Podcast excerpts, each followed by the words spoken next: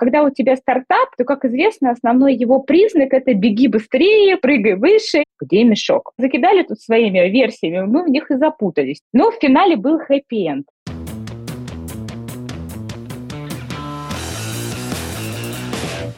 Всем привет! С вами подкаст Fashion Прокачка и его автор Ольга Штейнберг. С вами снова Fashion Прокачка, пятый сезон. И в этом эпизоде мы поговорим о профессии, которая не так часто фигурирует в публичном пространстве, но которая невероятно важна для индустрии моды. Это не дизайнер, это не швея, это не конструктор, это руководитель производства. У меня в гостях Анна Иванова, операционный директор компании Unidocs, зона ответственности Анны – управление производством и управленческий и финансовый учет. Очень серьезная и очень серьезная тема. Сегодня, Аня, привет. Привет. Спасибо большое, что ты меня пригласила. Давай пообщаемся, обсудим производственные аспекты в личном общении мы как-то с тобой имели возможность э, на протяжении практически 20 часов общаться э, на разные э, темы, которые меня поразили в самое сердце, и вообще много информации я тогда получила, э, которой понятия даже не имела, работая, в общем-то, в индустрии моды, но у всех у нас разные направления, и зона ответственности Ани — это управление производством, управленческий и финансовый учет. Аня практик с опытом стратегического и операционного управления в FMCG более 20 лет. То есть э,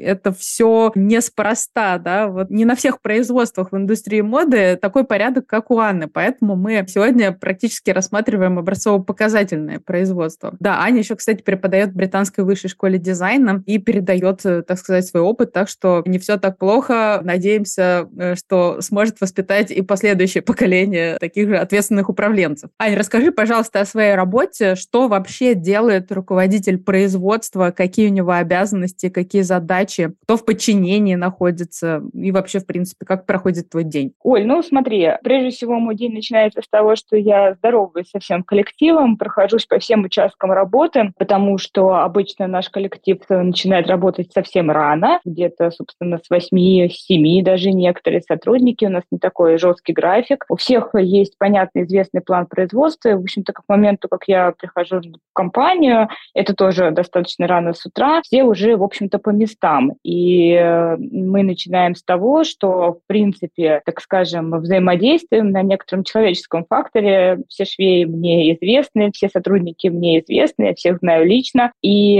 соответственно, такой, ну, некоторый корпоративный приятный дух у нас присутствует. Далее а, такой момент, у нас основной документ, основной документ моей деятельности – это план производства, который фигурирует, который который, соответственно, аккумулируется а, от всех задач, которые стоят перед компанией. На сегодняшний момент мы занимаемся производством собственного бренда, занимаемся производством заказов для корпоративных клиентов и в том числе берем давальческие заказы из мира fashion. То есть у нас несколько интересов с точки зрения там, бизнеса и, соответственно, несколько интересов с точки зрения производства. Поэтому для меня, как для управленца, основной документ – это план производства. В общем-то, основная деятельность, самое важное – это правильно спланировать э, изделия в плане производства и, э, соответственно, следить за тем, чтобы те изменения, отклонения, которые в нем возникают, мы обсуждали, стратегически принимали решения и давали информацию, соответственно, коллегам да, по сдаче или по, собственно, каким-то моментам, которые возникают в процессе. Правильно я понимаю, что вот все, что ты сейчас последнее сказала, это означает, что если кто-то вместо рукава пришил штанину, то ты разбираешься разбираешься? Ну, наверное, не совсем так. То есть это скорее про то, что если мы по той или иной причине почему-то сдвигаем какие-то изделия или наоборот они сдаются раньше или какое-то возникает окно, то есть скорее здесь речь шла про некое стратегическое планирование и видение, что с загрузкой на производстве и все ли идет по тому плану, который, собственно, намечен. А вот дальше уже начинается работа такая как бы детальная, так скажем, если у кого-то действительно возникли какие-то моменты, ну, типа рукав пришив, конечно, такого я что-то не припомню. Ну, конечно, нет. Хотя... У тебя вряд ли такое случится. Конечно, всякие курьезные, смешные истории возникают. Ну, то есть, в общем, смешные они, конечно же, сейчас, а когда они возникают, они обычно не очень смешные, потому что это всегда что-то связанное с производством, с сдачей заказчику. Ну, в общем, так или иначе, дальнейший мой день выстроен так, что мы обсуждаем ну, некие текущие вопросы, если есть у команды технолога, мастера цеха что-то, что нужно обсудить. Также проводим, в общем-то, такие мини-худсоветы. Это, собственно, обсуждение тех моделей, которые отшиты на перспективу, то есть разработка. Это ты про собственный бренд говоришь? А, по собственный бренд, но не всегда собственный, то есть давальческие схемы же тоже, когда идет размещение, то, соответственно, мы отшиваем образцы, и все образцы я смотрю, э, потому что хочу знать как бы точно, какие заказы, какие моменты в этих, э, какие риски в производстве могут быть. Мы достаточно тщательно относимся к проработке образцов и своих, и чужих, и э, с точки зрения производственного процесса, и с точки зрения там, скорости выпуска. То есть очень много моментов мы обсуждаем на момент вот отшива образца. И, в общем-то, степень проработки лекал, особенно это относится к давальческим э, лекалам, то есть готовы ли они там к запуску. В общем, такой кусочек э, работы, в общем-то, операционный, прям прямой операционной работы. Вот. Дальше у меня идет блок финансового планирования, распределения там, в общем-то, финансов, доходов, расходов и какой-то такой деятельности, связанной с платежами, в общем-то. Ну и кусочек дня – это обязательно какое-то изменение процесса. То есть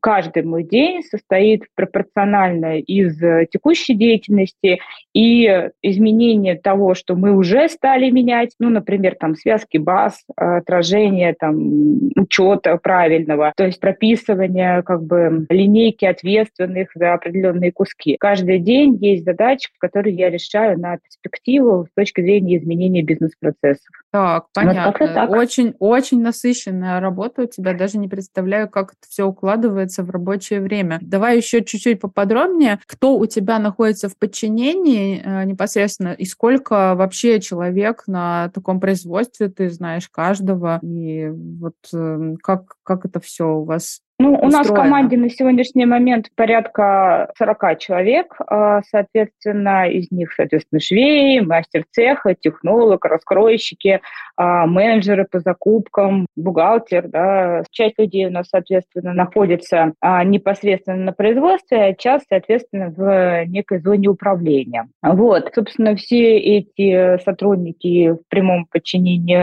он, у меня, они, у нас не сильно иерархическая структура, структура, скорее наоборот, плоская структура. Соответственно, есть кросс-функциональное взаимодействие между сотрудниками, ну и любой вопрос, который возникает, который неудобно в особенности, я очень внимательно на эти моменты смотрю, потому что там, где неудобно, там надо править процессы, а это моя непосредственная деятельность. Услышать, так скажем, некую зону возмущения и не только разобраться, почему все там как-то возмущаются, а понять причину, детально спросить каждого и понять, как можно изменить процесс. Поэтому вот данный персонал, в общем-то, находится в прямом моем подчинении. Да, ну это... и менеджер, который, собственно, занимается давальческими заказами, безусловно, у нас тоже достаточно активное взаимодействие, так как э, мы считаем цены, да, прорабатываем образцы, и, в общем-то, это деятельность в том числе.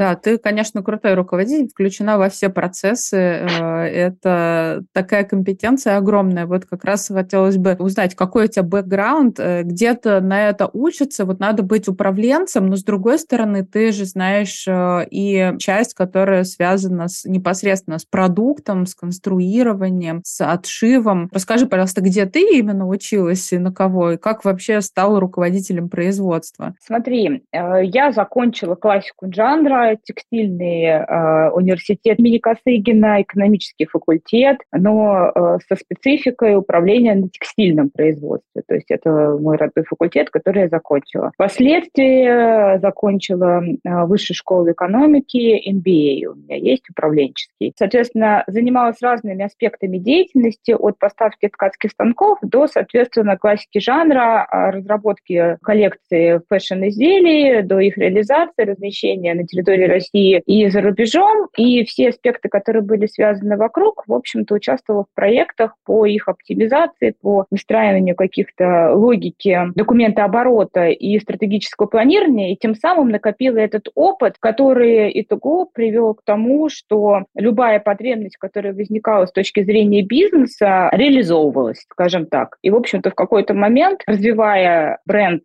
Unidocs, мы, собственно, задачились тем, что необходима некоторая мобильность, деятельность собственная, при том, что мы уже к тому времени были достаточно крупными э, давальцами, мы развили собственное производство. Вот каким-то таким путем э, был накопительный эффект и опыт. Это скорее про то, что образование, безусловно, важно, но, наверное, еще один аспект – это общение с сотрудниками, с коллегами, и все, что вокруг фэшена, вокруг производства, вокруг продаж, ты правильно говоришь, как бы, и это тоже. Впитываешь, общаешься, и приобретаешь такой практический опыт. Да, здорово. Слушай, у тебя такой, конечно, богатый бэкграунд, э, и неудивительно, что тебе удалось выстроить такую действительно хорошую структуру в твоем текущем месте. Вот какой бы ты дала совет молодым специалистам, которые сейчас, возможно, там заканчивают тот же факультет, либо в целом интересует это направление? С чего начать? Вот ты закончил университет, и что дальше нужно делать? А, ну, так как ты правильно сказала, ты представила меня как и лектора, в частности, да, британки, есть возможность общаться с молодым поколением, еще и с дизайнерами. Мне кажется, знаешь, один из моментов, он может быть такой странный сейчас прозвучит,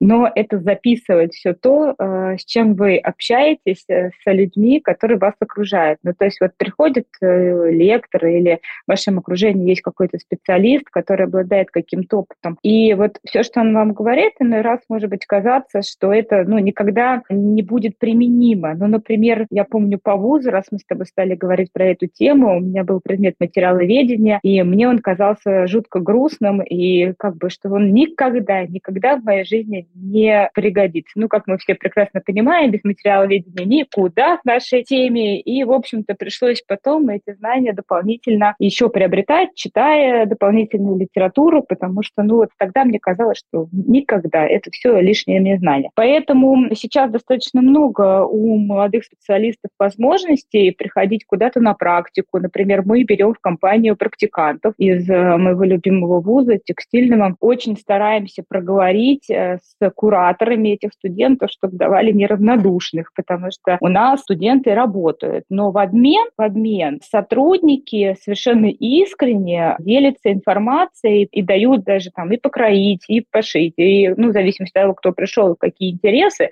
отрисовать технические рисунки. То есть быть полезным полезными, как-то даже на такой небольшой кусок времени встроиться в систему. Поэтому, мне кажется, еще важна практика, то есть все возможности, которые у студента возникают до или после, этим пользоваться. Вот даже скажу, что одна студентка у нас потом и проработала некоторое время, да, чтобы как раз, как ты говоришь, то есть э, приобрести некий практический опыт, а дальше уже там развиваться в той области, в которой ты хочешь. Потому что, на мой взгляд, что даже студенты факультета дизайн, им необходим вот этот практический опыт производственной деятельности, чтобы, разрабатывая коллекции, в общем-то, и ориентироваться, так скажем, в вопросе дизайн-себестоимость. Да? Мы все понимаем, что там есть некая такая зона, да, которую важно знать. И понимать вообще принцип, а, как выстраивается процесс на производстве, чтобы твои дальнейшие ожидания совпадали с реальностью. Вот, вот это очень момент... важный вопрос ты сейчас э, затронула о том, что э, на производство необходимо пойти посмотреть и желательно поработать и пройти какую-то практику не только тем, кто вообще, там, желает свою карьеру связать э, с производством, а именно тем, кто э, связан э, с ним, но там не будет непосредственно этим заниматься, но размещать, например, да, производство и так далее. Мне кажется, вообще, в принципе, у создателей брендов, у дизайнеров, у них э, есть такая задача, раз уж они решили делать там свою марку, свой бренд, э, у них есть такая задача отовсюду э, получать информацию, да, там примерно представлять себе, как работает, там, не знаю, маркетинг, пиар, примерно представлять хотя бы себе производственные процессы, потому что иначе непонятно, да, как бы как это контролировать. То есть понятно, что ты берешь людей на там специалистов э, на аутсорсе или еще каким-то образом в штат, но тебе нужно самому тоже понимать,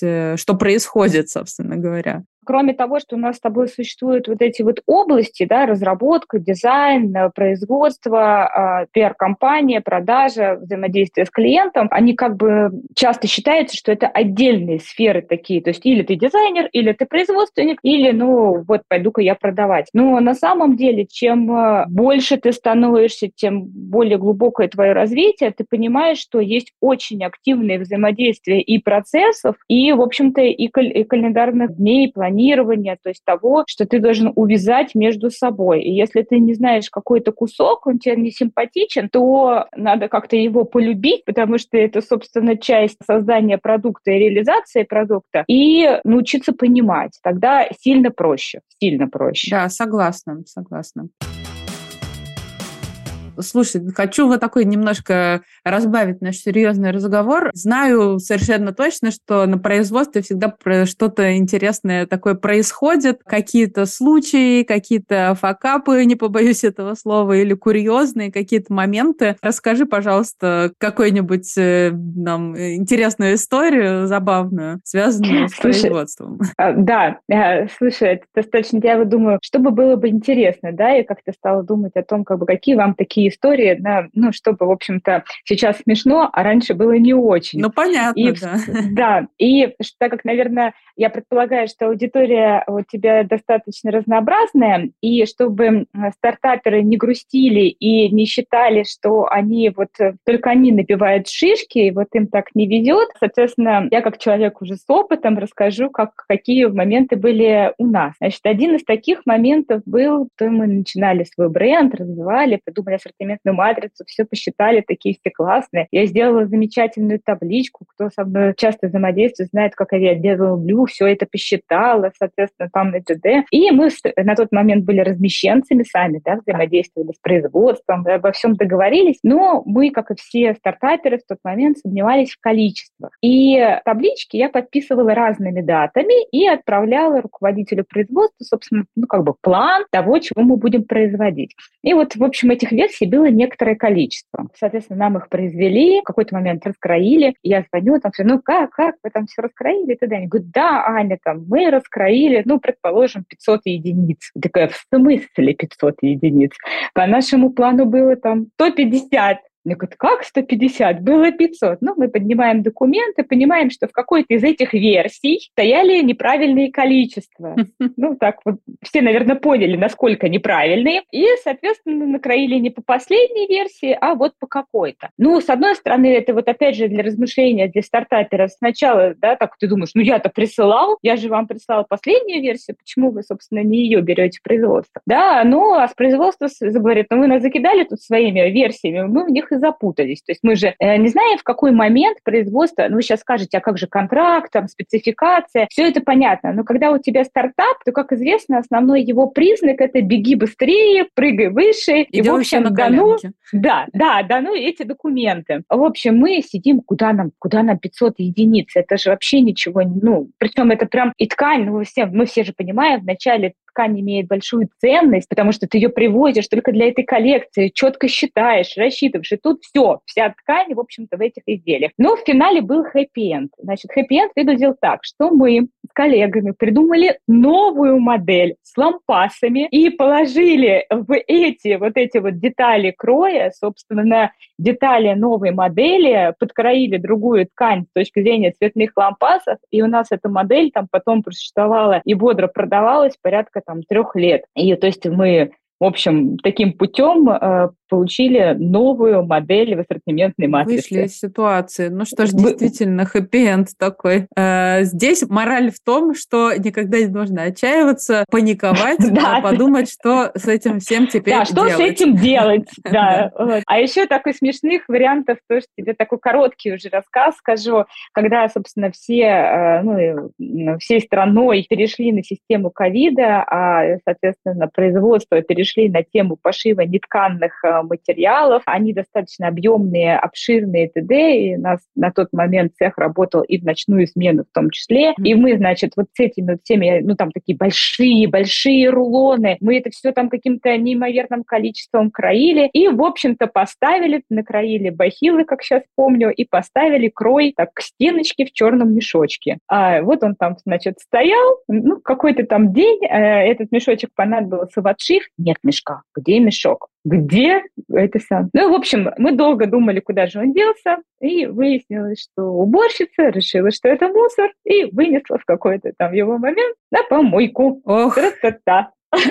Хоть бы подписали, не выбрасывать. Ну, типа, типа того. Ну, как бы, вот понимаешь, э, когда ты говоришь про производство, обычно все думают, что там должно быть примерно идеал, но в жизни всегда есть воля случаю, не все можно продумать, конечно, теперь никто мешок не поставит близко к выходу, к стене и не подписанный. Ну, да. Это как раз изменение неких процессов. Но когда у тебя режим «давай-давай», быстрее, быстрее, вот бывают и такие веселые, веселые дела. Да. Такой вопрос, слушай, а не осталось у вас там с тех э, времен, ну вот наверное, произвели, а потом хопсы уже не надо? Э, слушай, Чем эта вся история нет? закончилась? Вот меня всегда интересовало, потому что же шили э, все в страшных количествах все это. Ты знаешь, я знаю, что действительно кто шил вперед, у них такие истории были, действительно остались, но у нас были прям контракты, поэтому мы выполняли контракты, и, в общем-то, у нас остатка не осталось, к нашему счастью.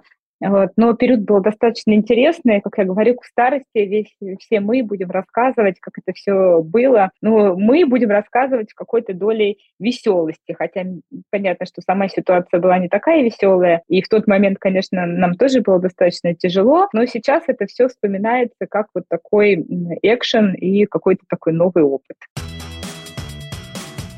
Так, ну хорошо, разбавили мы тут веселыми рассказами немножко. Давай э, переключимся теперь. Все-таки хочется задать вопросы, потому что ну, вроде как-то все так красиво и идеально. Но расскажи, пожалуйста, с какими сложностями сталкивается сегодня производство?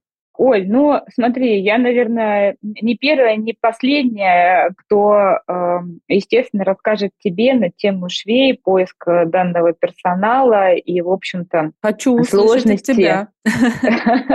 Конечно, да, конечно, это все существует. Конечно, есть моменты с тем, что поиск э, персонала не такая простая задачка, и в основе своей э, это обусловлено тем, что фабрики, к счастью нашему, заработали на территории Российской Федерации и заработали достаточно активно. По той или иной причине, э, в общем-то, некоторые профессии не столь привлекательны были раньше для молодых специалистов, и у нас, в общем-то, провал в некой привлекательности данной профессии и тем, что, в общем-то, молодые специалисты не особо туда идут. Хотя Почему не привлекательно? Момент... Вот я слышала, что сейчас зарплаты очень сильно выросли у швей, и довольно а... ну, прилично это сейчас выглядит, то есть это не 30 тысяч рублей. Нет, конечно. А, то есть я как раз и хотела добавить, что хотя уровень зарплат действительно, в общем-то, очень хороший на сегодняшний момент, а это скорее связано вот с тем моментом привлекательности профессии, в общем-то, и с тем, что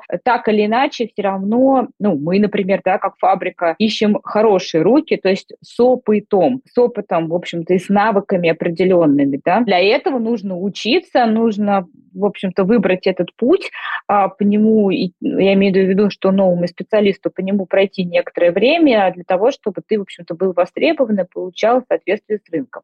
То есть этот момент существует, э, и существует, и он действительно такой не сильно легкий. Но кроме того, у меня лично есть еще ожидания такие, что мне хочется, чтобы, собственно, наша отрасль была управленчески развитой, да, потому что, опять же, так как у нас был как у отрасли некий провал, то и навыки управленческие у нас э, часто на личном общении выстроены. Ну, то есть мы между собой общаемся, кто-то что-то кому-то сказал, и, в общем, этот навык у нас прекрасно развит, но то, что мы, в частности, делаем у себя в компании, то мы все-таки смотрим в сторону автоматизации многих процессов управленческих, заведения данных в базу, и, собственно, чтобы формировались отчеты и управленческие по себестоимости, и по, а, соответственно, ценообразованию. Это такой путь. И это тоже некоторая сложность, но она интересная сложность, потому что ты всегда видишь прогресс, ты видишь, как у конкретных людей высвобождается время, и они тоже это в какой-то момент сотрудники начинают видеть, что, во, классно, да, надо поучиться, надо а,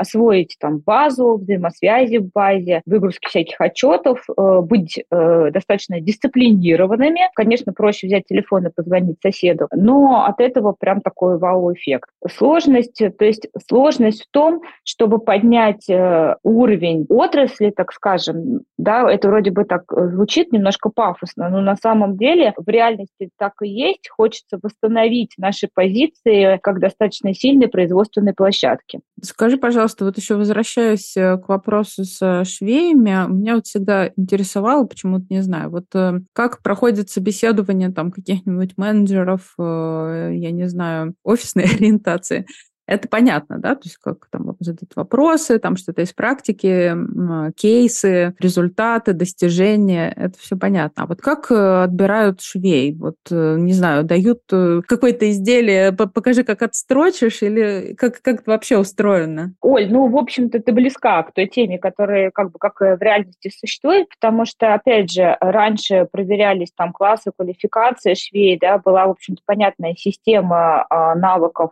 и опыта, а сейчас, так как у нас разнообразные швеи из разных регионов, то, соответственно, это э, работает примерно действительно так. То есть на первом этапе мы, ну, конкретно вот, да, расскажу про свой опыт, мы проверяем в первую очередь документы человека, как бы странно это ни звучало, потому что у нас официальное оформление сотрудников, и, соответственно, для нас это важно, чтобы все документы были в порядке. Только после этого мы То говорим есть документы об образовании специально, да? Не только об образовании, нет, и, и вообще документы в порядке порядке, потому что есть у нас странные сотрудники, в смысле из ближнего зарубежья, да, что они, в принципе, соответствуют их документы уровню оформления на территории Российской Федерации, и они позволят э, сотруднику официально работать в нашей компании. Поэтому в первую очередь у любого сотрудника мы проверяем вообще наличие всех необходимых документов в соответствии да, законодательством. Mm-hmm. И только после этого мы, ну, мы, мы это обозначаем, мы сразу, ну, даже когда общаемся по телефону, об этом говорим, потому что иначе человек не сможет у нас устроиться, а это не наш вариант. А, соответственно, дальше сотрудник приходит к нам. У нас есть тестовое задание, соответственно, по выполнению его мы понимаем, человек, ну, во-первых, у нас не такие простые изделия, поэтому нам важно, чтобы тестовое задание было не просто там по прямой, да, прострочить, а, в общем-то, сделать определенный узел. По выполнению данного тестового задания мы принципиально понимаем, в принципе, может ли человек это сделать, а уже далее идет тестирование на его скорость, то есть насколько собственно, mm-hmm. быстро, медленно человек может делать. И еще есть такой, ну, некий испытательный период, как бы тот период, когда человек как бы начинает себя немножечко чувствовать комфортно уже. Почему немножечко? Потому что, ну, понятно, что он там сильно комфортно себя чувствует чуть попозже, но нам-то надо определиться с сотрудником. Поэтому вот после этого тестового задания сотрудник там поработает день, два, три, мы на него посмотрим, он на нас посмотрит, как он вписывается вот в общую логику производственную, и принимаем решение. Ну, как-то так это выглядит.